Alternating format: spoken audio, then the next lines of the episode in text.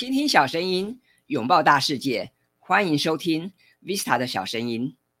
Hello，大家好，我是 Vista，很高兴在空中与你相会。近年来，时常有一些公部门、企业或大学院校邀请我去教授有关内容行销的课程。那么，什么是内容行销呢？我们今天就来聊聊内容行销吧。根据美国内容行销协会的调查显示，在美国已经有高达百分之八十八的行销人员开始采用内容行销。那么，内容行销跟传统的行销有何不同呢？美国内容行销协会指出，内容行销是一种高度战略性的行销方法，专注于创建和分发有价值、可透过传达相关且一致性的内容，来吸引和留住明确定义的目标受众，最终。以推动有利可图的客户行为作为最高的指导原则。换句话说，内容行销是一门与客户沟通但不主动销售的艺术。我们也可以说，当内容邂逅了行销，也就产生了双向的对话。其实，早从一九九六年开始，就有人使用内容名行销这个名词了。到了一九九八年，更有类似内容行销总监的职缺出现。这也告诉我们，内容行销的概念其实行之有年。并非最近才发展出来的，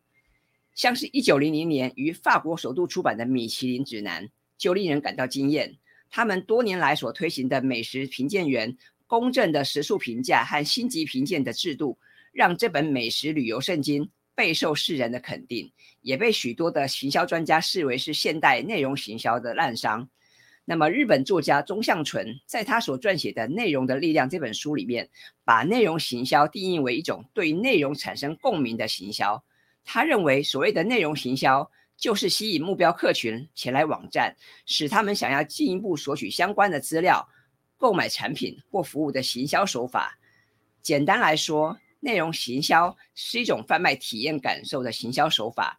而有别于传统行销的主动方式。内容行销通常相对来的比较低调、沉稳而细腻，而且更加重视用户的真实感受。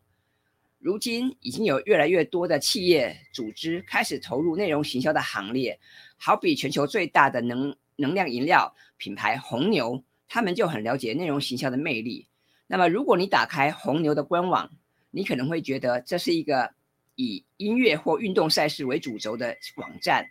并不是可以很容易在这个网站上面看到宣传能量饮料的字眼。不过，这个来自奥地利的这家能量饮料的创办人哈就说，我们并不想把产品推销给消费者，而是要设法将消费者带到我们的产品面前。那看到这里哈，你可能已经对这个内容营销感到好奇了吧？那么，我们要如何开始踏出内容营销第一步呢？在这边，我给大家一些建议啊。第一个步骤可以设定目标受众。我认为设定目标受众是投入内容行销之前相当重要且关键的一个步骤。那么以商品或服务的销售来说，我们可以按照下列的方式来循序渐进：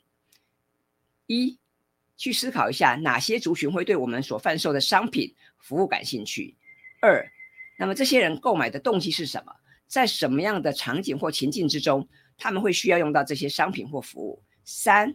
我们所提供的商品或服务可以为哪些特定的族群带来具体的好处或利益呢？那么举例来说，如果贵公司最近想要推出一款新型的这个意式咖啡机，那么你不妨先想一想，哪些族群会特别需要这个商品呢？或者是什么样的族群会对咖啡机感兴趣呢？是那些金字塔顶端拥有品味的贵妇企业主，还是一般公司行号里面的中高阶主管，或是一般？呃，对于这个需要咖啡因慰藉的忙碌上班族呢，那么这些人的需求、思维跟行为模式是否会受到年纪、性别、居住区域或消费意愿的影响而产生不同的变化呢？那么说到这个设定目标受众，以往大家可能只会关注到目标受众的年纪、性别或职业等等，但除此之外，我也想建议大家不妨多关注这些族群的兴趣。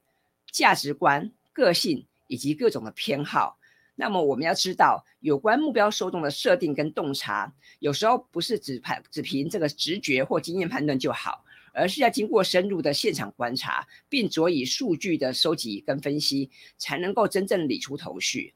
那么以往我在教数位行销的课程时候，我也会提醒大家，在设定目标受众的时候，也不能太贪心。那有些人可能一心想要把六岁到六十岁的消费族群都一网打尽，但这通常是不切实际，也不大符合现实的想法，未必适用于每一种商品或服务啊。所以我会建议你，呃，不要这么贪心。我们可以设定明确的这个目标受众来进行研究。那么步骤二，掌握产品或服务的独特销售主张。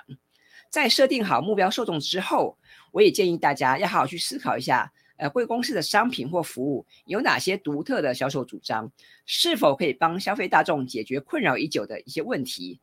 那么，如果你能够掌握目标受众的特性或需求的话，自然也就不难投其所好，进而写出让人有感且愿意买单的好文案了。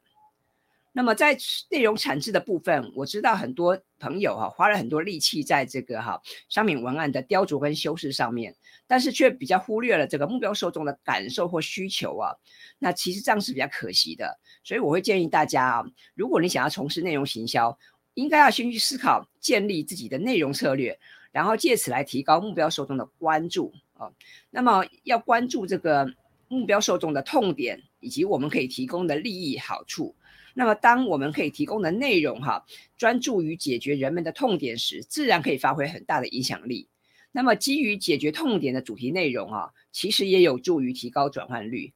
换句话说，我建议大家应该把工作重心放在思考目标受众时常遇到的问题，然后可以透过内容产制的方式，为潜在的客户说明如何来解决或排除问题。其次，人们喜欢阅读简单扼要的文章。通常讨厌长篇大论的东西哈，所以这也意味着哈，一般的受众他们倾向在决定采采取实际的行动之前，先快速扫描哈一般的文案。所以我们从下标开始啊，只需要花一点点时间，就可以设法去吸引目标受众的注意力和兴趣。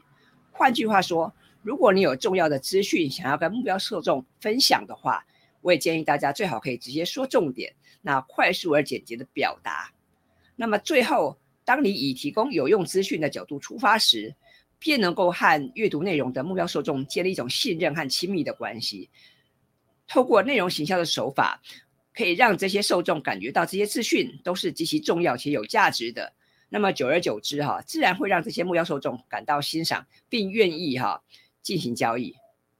那么，如果你对于内容行销有兴趣的话，我会建议啊，从设定目标受众开始。然后再投入内容产制的行列，最后呢写出引人入胜的好文案。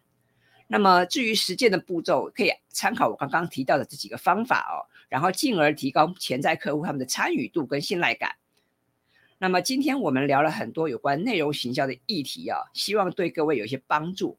那么如果你对内容行销特别感兴趣的话，或者是在执行的过程中还有什么问题的话，也欢迎留言跟我讨论。好了，那我们今天的节目就在这边进入尾声了。如果你喜欢 Visa 的小声音，欢迎订阅我的 YouTube 频道，或是在 Apple Podcast 帮我打五颗星，并分享这个节目给有兴趣的朋友们。你的支持是让我继续制作这个节目的原动力。谢谢你，我们下次见喽，拜拜。